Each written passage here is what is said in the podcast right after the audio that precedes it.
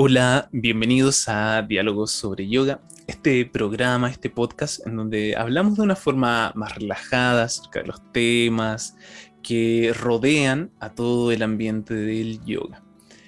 El día de hoy vamos a hablar de si es necesario tener un maestro. ¿Qué tan necesario, qué tan requisito para la práctica de yoga es tener un maestro? Nos acompaña, hoy día está Liz con nosotros. ¿Cómo estás, Liz? Bienvenida. Hola, Nelson, Hariom. Gracias por invitarme. Estoy súper bien. ¿Y tú? Acá súper bien, con, muchas con muchas ganas de, seguir aquí conversando de estos temas, acá aprovechando los, los días de calor de marzo. Entonces, Liz, ¿cómo ha sido para ti la experiencia? ¿Has pasado por etapas de tener maestro, de no tener? Cuenta, cuéntanos cómo, qué es lo que sientes con respecto a tener un, un guía. Mm, bueno, yo Mm, desde mi perspectiva personal, sí creo que es necesario un maestro y como que llega en muchos niveles también, porque mm, digamos yo me acerqué a la práctica de yoga como había dicho antes a través de la parte física del hatha. Entonces, claro, tú llegas ahí no tienes idea de nada, no tienes idea de qué es una postura de yoga, nunca has controlado tu respiración, y es como que todo es nuevo. Entonces, digamos, en ese primer acercamiento, desde mi perspectiva, es indispensable tener un maestro de yoga, por lo menos que te haga como un acercamiento y de ahí tú ya ves si puedes seguir con tu práctica como de manera más individual. Eso eh, por un lado como para la, la práctica física y de ahí también es como súper importante que te vean porque cuando no estamos acostumbrados, no tenemos como esa percepción del propio cuerpo, podemos pensar que estamos haciendo algo súper bien y tal vez te vas a lesionar eh, o tal vez estás haciendo esfuerzos innecesarios, estás todo torcido, yo qué sé. Entonces, pues digamos, desde esa primera parte, indispensable un maestro. Y de ahí va avanzando por niveles, porque digamos, yo sí tenía este prejuicio súper grande con la palabra como que gurú, swami o maestro espiritual o guía espiritual. Em, en general yo he sido bien escéptica con este tipo de cosas desde muy chiquita, muy joven. Eh, le dije a mi mamá como que no voy a volver a la iglesia porque todo esto me suena súper raro y dejé de ir y fue todo un conflicto, pero al final pues ella entendió y entonces venía cargando como con eso, como que no, ningún otro ser humano me va a, venir a decir a mí lo que yo tengo que hacer, pero en realidad como que estos maestros que te brindan ese conocimiento del yoga lo que te dan es herramientas para que tú desarrolles tu propio proceso, tu propia búsqueda. Entonces, bueno, dejemos hasta ahí, ya luego hablamos eh, como más de la parte filosófica y es para que tú también nos cuentes eh, cómo lo ves tú. Yo lo veo desde desde el punto que si es necesario tener un maestro, un guía, que te vaya mostrando el mapa de acuerdo al camino que quieres seguir, que te vaya dando el mapa, tú vas armando la senda particularmente porque donde quieres recorrer, pero el mapa que, que sí haya una muestra, porque hay mucha, mucha, mucha información en torno a yoga. Ahora es, normal que, alguien pregunte, cuando recién se está acercando, tiene curiosidad, es como, ¿y, qué tipo de yoga haces tú? ¿Qué, ¿Qué, tipo de yoga? Pero ¿es este yoga? ¿Es, más, es más, más rápido? ¿Es más lento? ¿Hay prejuicios acerca, preconcepciones acerca de la, práctica? Entonces un maestro te puede, te puede orientar respecto a eso y dar la imagen bastante más amplia. Ahora bien, poniéndose en el punto de vista de alguien que tal vez no, no tiene un maestro cercano, no, no, hay un lugar donde empezar a practicar eh, cercano y no, no le gusta tal vez esto solamente online, sino que conocer a alguien, conectar algo más, he sentido que comenzar a leer la literatura acerca de, yoga puede ser de alguna forma, puede reemplazar momentáneamente la, figura del maestro, te puede dar conocimiento porque sobre todo aquellos maestros que, han sido excelentes en, donde ellos se donde ellos se desarrollan eh, prácticamente un libro es como si estuvieras conversando con ellos. Así, es el momento en donde ellos han pensado, analizado, estructurado de, la manera más armónica sus palabras para entregar cierto mensaje. Entonces un libro puede ser un, buen acercamiento a, a, lo que pensaba este maestro, así un diálogo interno, un diálogo directo que a veces igual cuesta en las clases cuesta tenerlo porque son hartos alumnos, todos, algunos preguntan cosas distintas, cuesta tener ese, ese momento más, más reflexivo, esa conversación más larga también, porque a, veces hay que, la clase está pensando en ver ciertas cosas, entonces uno piensa que se sale del tema, y eso puede ser un buen, un buen comienzo. Eh, ahora hay harto, hay harto apoyo online, de hecho hay hartas charlas, hay hartos cursos que son, son gratuitos que están presentes, pueden servir como buen apoyo, pero en un momento sí vas a necesitar el contacto con un maestro para que para generar esa, esas correcciones, porque tal vez a veces uno puede de, la lectura o de, de alguna charla aparte interpretar de una forma bien prejuiciosa, con los prejuicios, con todo lo que uno carga, eh, las palabras. Entonces, tiene que haber también ese grado de contexto. Ahí es donde el contacto en la conversación directa va, va nuevamente. Eh, repito, de cómo generar este mapa, entonces uno, ah, uno se mueve en este territorio, esto es lo que significa, esto es lo que se quiere decir, ocupa estas palabras para referirse a esto y, siento que es necesario. Eh, algo que, mm, que, he notado con lo, que mencionaste ahí, que los prejuicios están sobre el gurú, sobre el gurú y espiritual, hay harto prejuicio. Algo que me ayudó a conciliarme con esta idea fue la, la percepción más occidental del, profesor, del profesor, este profesor de clase, el profesor, uno, uno lo ve con, cierta figura de, autoridad, pero es a esa persona a la que recurrimos cuando le preguntamos algo específico sobre la materia que le enseña. Entonces, de la misma forma, tenemos que ir a alguien que tenga la experiencia en yoga para preguntarle y profundizar acerca de esos temas. Entonces, eh, se genera esa interacción y no tenemos ese prejuicio con, con, este, con el profesor porque es una figura que está bien establecida en nuestra cultura. Y alguna vez leyendo, em, anteriormente, más en la antigüedad, no, no recuerdo en qué años, pero se ocupaba mucho la figura del mentor, un mentor este mentor que, que, te guiaba, sí, había un mentor que te tomaba y te ayudaba a tomar algunas decisiones en tu vida, era esa persona con quien podías conversar, que ya tenía más experiencia acerca de un tema y servía para guiar.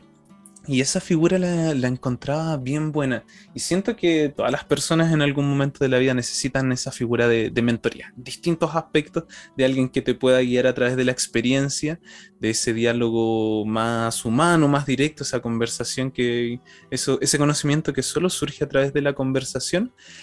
Eh, y de la misma forma, ese concepto de, maestro, de gurú, de guía espiritual, se reconcilió un poco conmigo porque también tenía esos prejuicios de la iglesia, de no, alguien, ¿cómo, alguien va a estar dictándote todas las cosas que tengan que hacer? Pero más que nada, ahora lo veo como esta guía, esa mentoría que te empiezan a dar hacia dónde tienes que moverte. Sí, totalmente. Bueno, vuelvo al punto que hablabas de los libros y sin duda los libros son grandes maestros, porque si uno lo piensa es como que sabes que una persona ya pasó todo el proceso de reflexión, de meditación y que de ahí se hace como este legado en el que esa voz se dirige a muchas personas para poder llegar a este como conocimiento.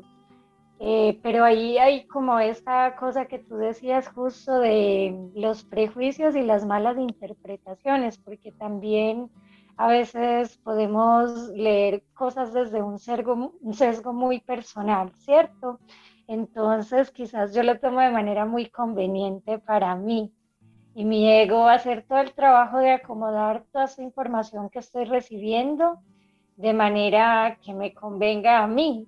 Entonces, eh, también el, el, maestro, como en esta parte ya más profunda, más filosófica, lo que te ayuda es a encontrar herramientas de discernimiento, que no tomemos, especialmente cuando hablamos de como de la literatura o de la filosofía de la India, no podemos tomar todo de manera literal, porque ellos usan mucho metáforas y cosas que se entienden muy afuera, a veces están hablando realmente desde el ser, de como esas luchas internas al, al, al, valga la redundancia, al interior de la persona. Entonces, eso también yo creo que nosotros como occidentales, em, a veces sí tomamos las cosas de manera muy literal. Por ejemplo, cuando se usa la Biblia como este libro en el que se basan para establecer ciertos parámetros, principios morales, etcétera, las cosas se toman completamente literales y ahí pierde todo el sentido como el mensaje. Entonces es como muy importante esa parte del discernimiento y también lo que tú decías del contacto directo, porque eh, cada persona, cada ser tiene una, indagación única. Tus preguntas no son las mismas que las mías. Tu búsqueda no es la misma que la mía. Entonces, cuando un maestro tiene el conocimiento, la experiencia, te va a ayudar en esa búsqueda e incluso va a tener como esa sensibilidad, esa receptividad de ver qué es lo que su alumno está buscando y poder orientarlo. No es que te va a dar todo claramente, inclusive a veces quizás solo se te vaya a ir como en contra en su información para como que ponerte a discernir y que tú, tú veas realmente qué es lo que estás buscando. Entonces yo digo que sí es súper importante como tener esa figura que te, que te, aparte de que te brinde información, te ayude también a discernir entre lo que es real y lo que no. Sí, sí, eso del discernimiento y la interpretación propia eh, afecta mucho cómo uno recibe el, el mensaje a la conveniencia que uno quiere estar recordando. Justo ayer estaba escuchando una charla y se mencionaba un mensaje de, de, de Swami Vivekananda en que, que, a veces decían que él se contradecía mucho, que decía cosas muy contradictorias y entonces lo cuestionaban un poco porque ¿por qué decía esas cosas? No, no, era de una sola línea. Y bueno, él decía que a veces tenía, cuando dictaba las clases, tenía alumnos y llegaba un alumno y le decía, oh, este mensaje me conectó completamente, era exactamente lo que, lo que necesitaba escuchar, era el paso que necesitaba para, para seguir avanzando. Y él le decía, claro, que ese mensaje era para ti. Y luego llegaba otro alumno que decía, no, es que esto no, no lo entendí, como que no, no, no me hace sentido, no, no tiene lógica, esto no, no, no sé por qué está enseñando eso, por qué está diciendo eso. Y, y, y le decía, es que este mensaje no, no era para ti. Entonces, puede que esté dando un mensaje que esté tratando de comunicar algún conocimiento, pero eh, no a todas las personas el lenguaje es bien truculento en ese sentido, no, no a todas las personas le va a llegar de la misma forma. Entonces, estos maestros tratan de, con su mejor, con las mejores intenciones, con su mejor discernimiento de cómo comunicar el mensaje para que llegue a cierto grupo de personas o a la mayor cantidad de forma más amplia, de la forma más clara y precisa, pero a medida que se genera ese, ese, ese contacto directo, el maestro puede discernir de mejor forma eh, cómo entregar un mensaje, cómo dar una enseñanza, cómo dar una corrección que vaya a ayudar más a la persona. Esto ya puede ser incluso en la corrección de posturas, no tanto en la filosofía, pero va a ir notando, va a ir generando ese contacto, ese de cómo es mejor esa enseñanza. Entonces, eso, ese ejemplo me, me recordó mucho lo, lo que estaba mencionando de cómo le llega a cada uno el mensaje.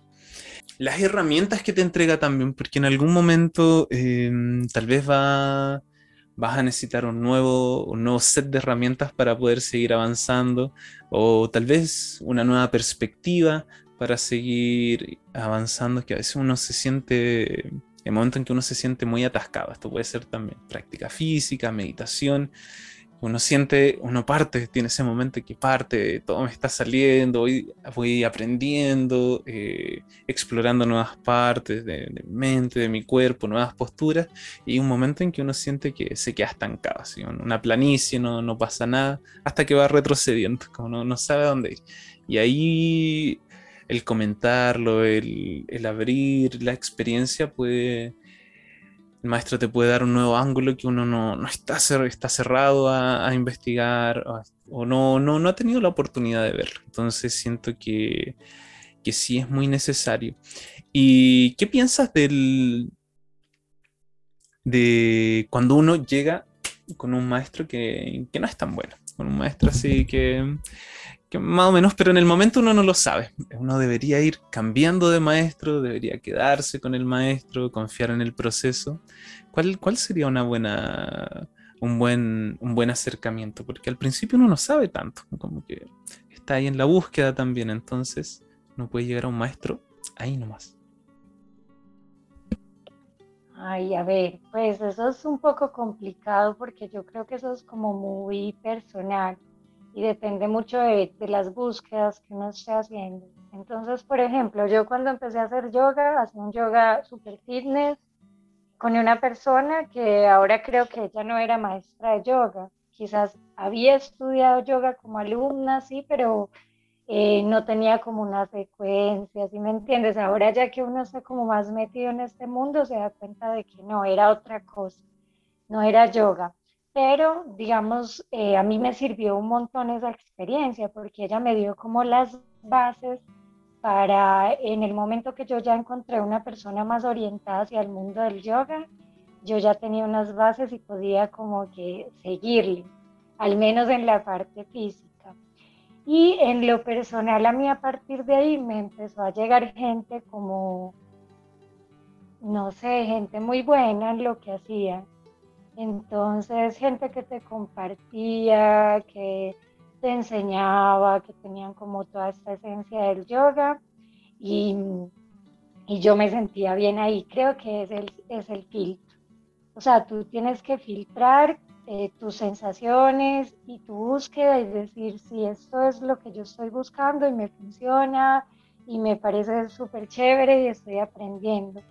Pero si, si tú no vibras con ese conocimiento que te están entregando, entonces no deberías seguir ahí.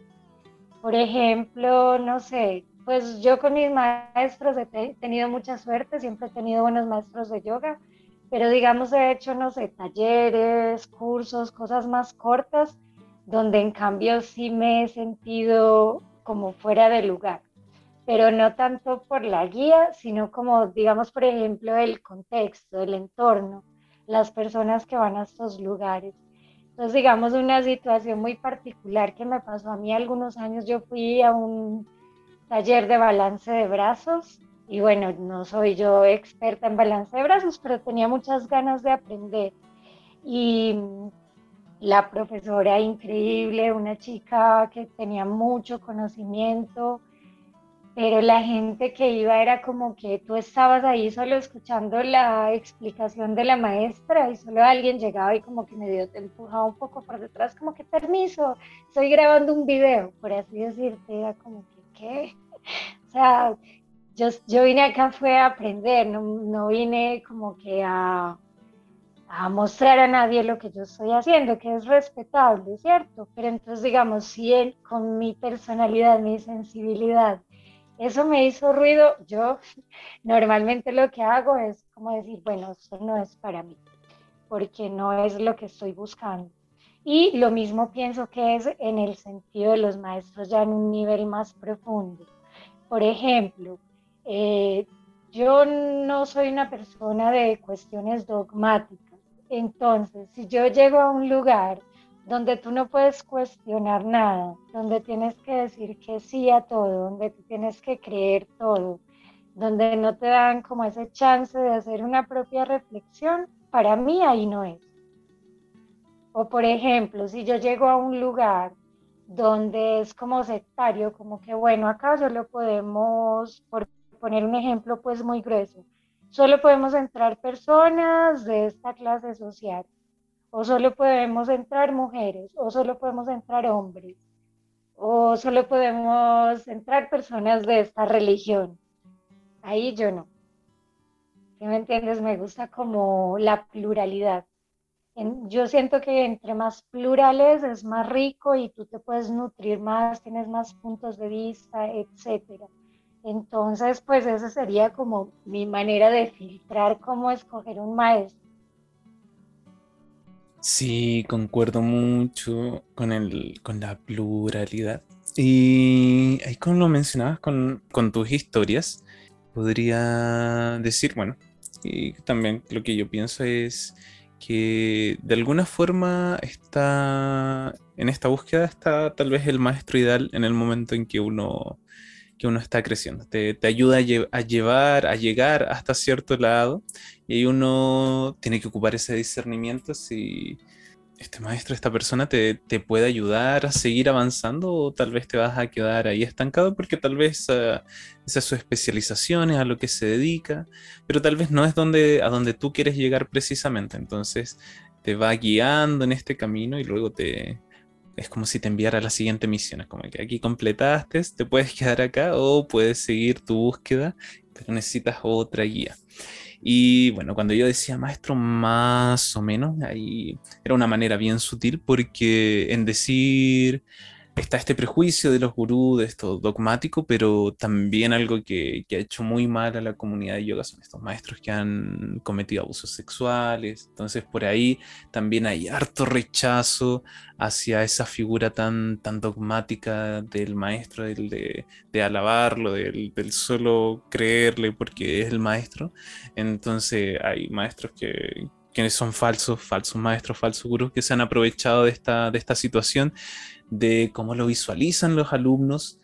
Y lo que mencionabas es que una, una de las cosas para identificar esto tiene que ver con el discernimiento, con ser capaz de, de juzgar, de que todas la, las preguntas que, uno pueda tener sean bien respondidas, no es porque solo el maestro es de esta forma, que no sean cosas impuestas, sino que tengan una razón de ser, que haya una justificación que te haga sentido a ti, no es porque sí nomás.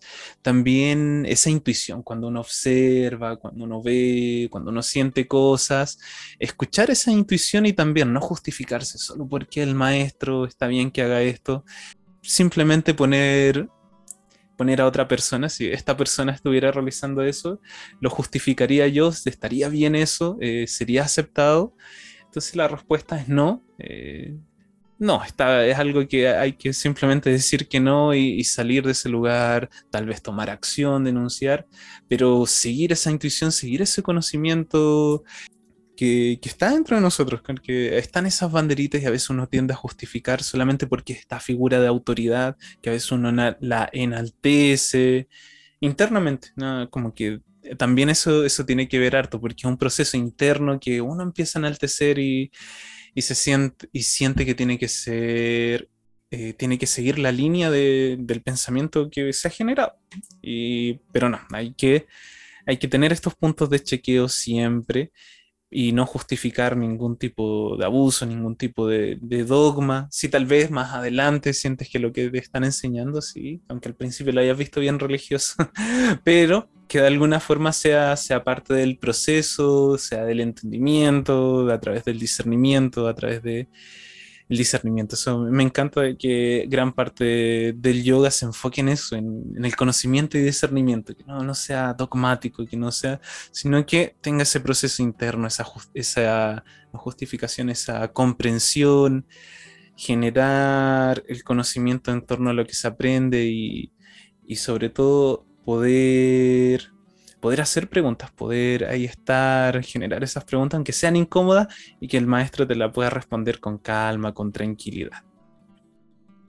Sí, totalmente. Y ahí para mí también entra otro tema que es vital y es la coherencia, porque, eh, o sea, yo desconfío muchísimo si, por ejemplo, no sé, tienes un maestro que te habla un montón del desapego y ves que la persona está llena de cosas materiales, eh, de lujos, de cosas que no son necesarias, ahí yo digo, esto es un poco raro, porque es como que me están dando un mensaje, pero eh, a simple vista se ve que esta persona no practica ese mensaje.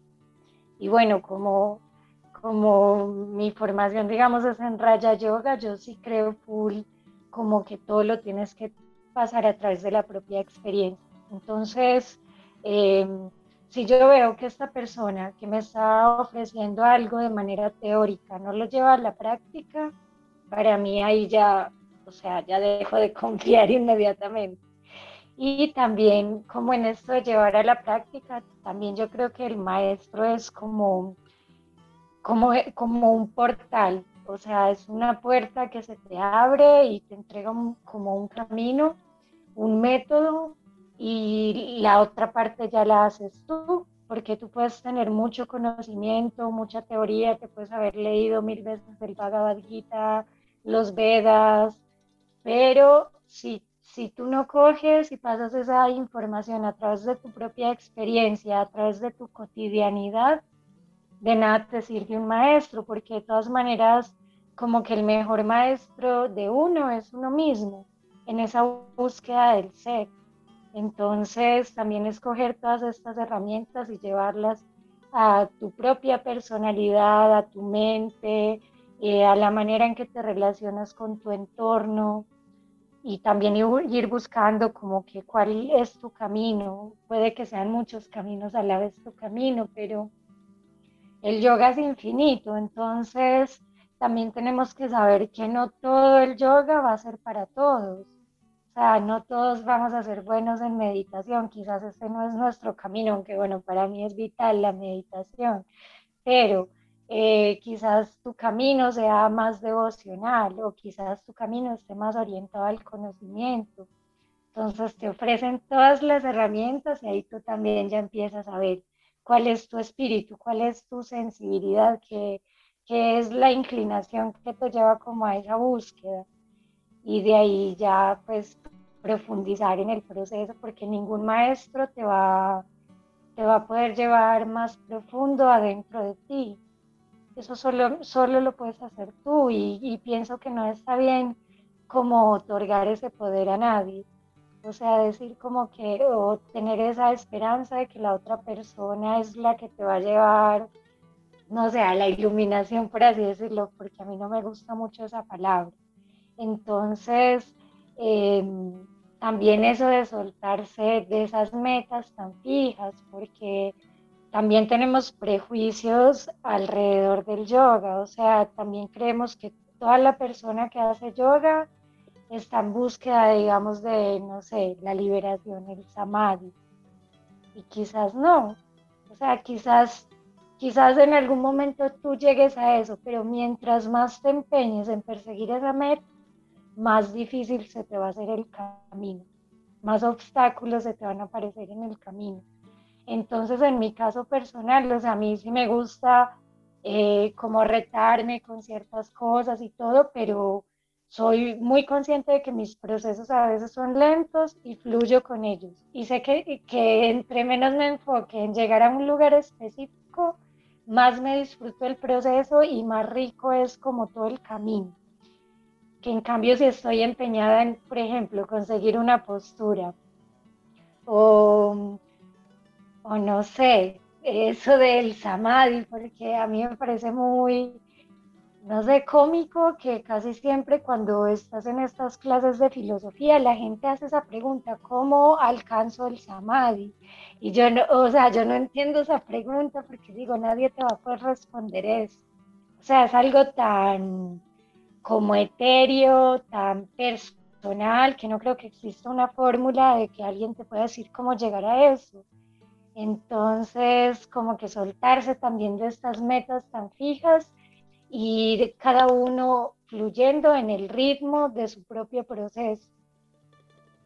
Sí, cada uno fluir a su proceso y, llevarlo a la práctica. Eso es algo que, es muy importante. Como lo, lo mencionabas, lo, del ser coherente, el aplicar y, y practicar. Yoga tiene, como lo mencionas, hartas ramas, puede ser muy extenso en todos los caminos que uno puede tomar, pero algo que sí los une es, la práctica, la práctica, que hay que, hay que, hay que practicarlo. Yoga es todo este conjunto de herramientas, muchas herramientas que podemos tomar, pero hay que utilizarlas. Entonces, aunque tengamos al mejor maestro del mundo, si no, no estamos realizando nuestra práctica personal, no, no nos va a llevar hacia ningún lado.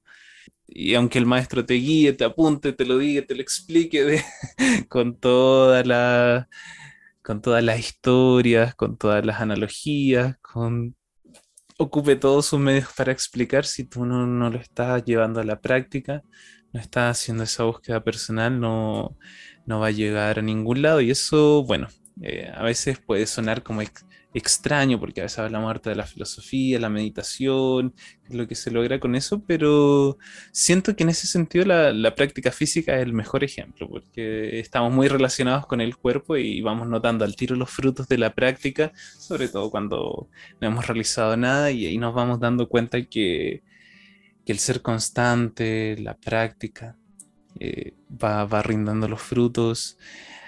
Y si tenemos una, buena guía, mucho mejor, porque va a ir, sobre todo si esta guía que tiene contacto, va, a indicarte hacia dónde seguir, hacia dónde avanzar, o si es necesario, quedarte un ratito ahí en un momento, establecer más eso. Bueno, entonces, resumiendo de manera bien general, estamos bastante de acuerdo en que sí es necesaria la figura del maestro, tal vez un maestro que nos va guiando de a poco, nos va, nos va llevando a cierto lugar a donde tenemos que llegar en ese momento. Y, o tal vez un maestro que, que, ya nos puede servir a través de largo plazo, nos va a ir dando esas guías.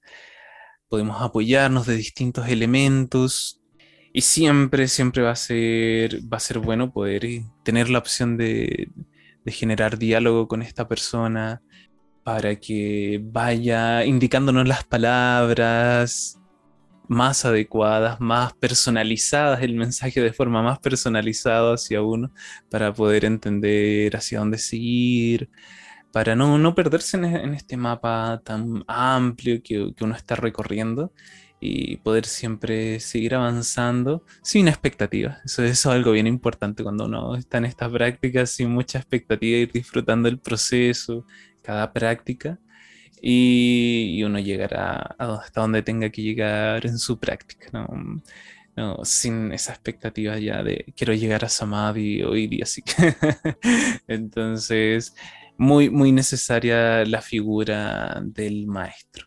Entonces, a quitarse esa, esa, mala, esa mala noción, esa mala figura, sino que reencontrarse como, aunque sea, verlo como, como este profesor, eh, tal vez algo, nunca, no, nunca algo dogmático, pero sí una figura cercana que te pueda ir guiando. Sí, igual también como entender esa figura del maestro de una manera más horizontal.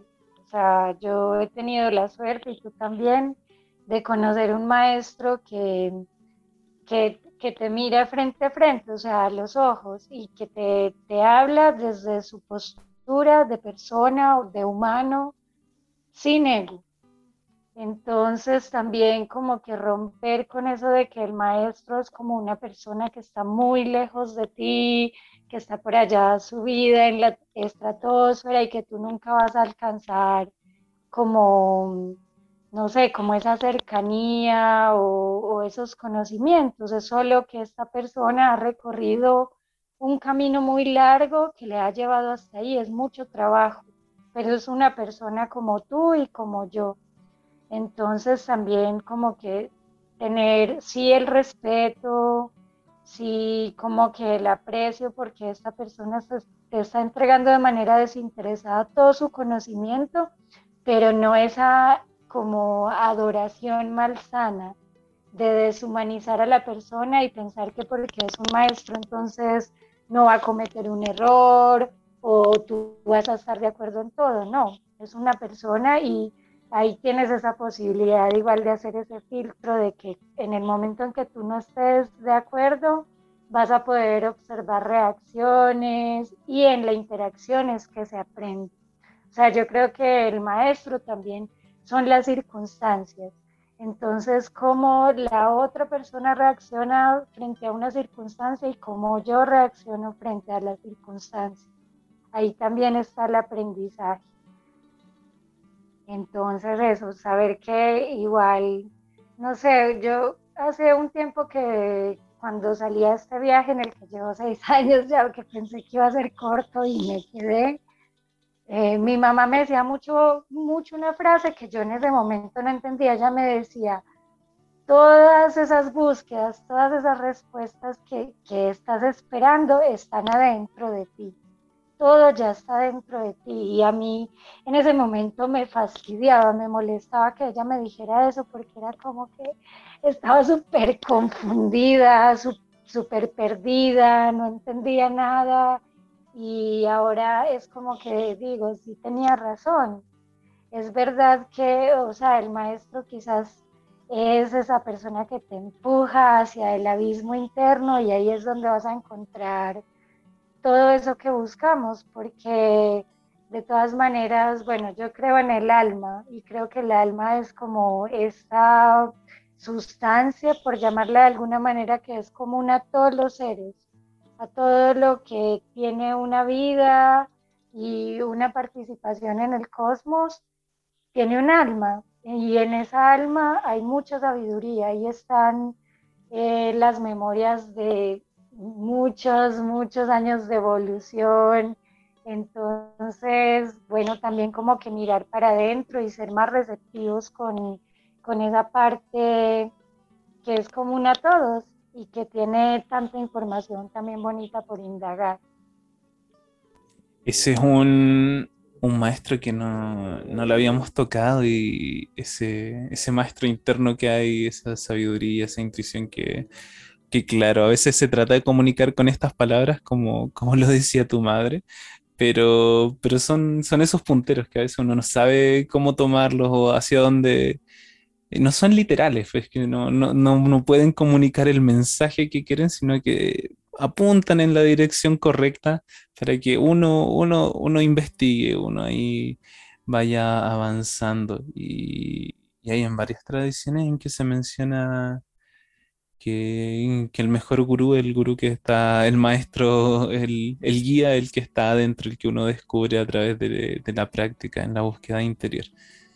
Y me encantó eso de la noción horizontal del maestro. Siento que eso es muy, que se pueda dar esas instancias fuera del momento en que se está enseñando, cuando ya estamos, somos todos personas, todos ahí muy tranquilos, que no, todos somos personas, no, todos somos ahí humanos, humanas, estamos al mismo nivel, que no, no hay esa figura de, enaltecer, siempre se genera esa horizontalidad, siento que son, son buenos indicadores para ver a un, a un gran, a un gran guía, a un gran profesor. Así que me, quedaría con ese consejo para ir cerrando. Gracias, Liz. El tema da para conversar harto más, pero tal vez más adelante podemos volver a retocarlo. Así que muchas gracias por estar acá, por conversar, compartir tus experiencias. Y como siempre, un gusto esta charla y muchas gracias a todas las personas que nos están escuchando. Hariom, gracias a ti y gracias a todos, a todas, a todos por escucharnos y por también darnos esta oportunidad de compartir eh, lo que hemos ido aprendiendo en el camino. Hariom, Nelson, gracias. Hariom, Liz, lindo día.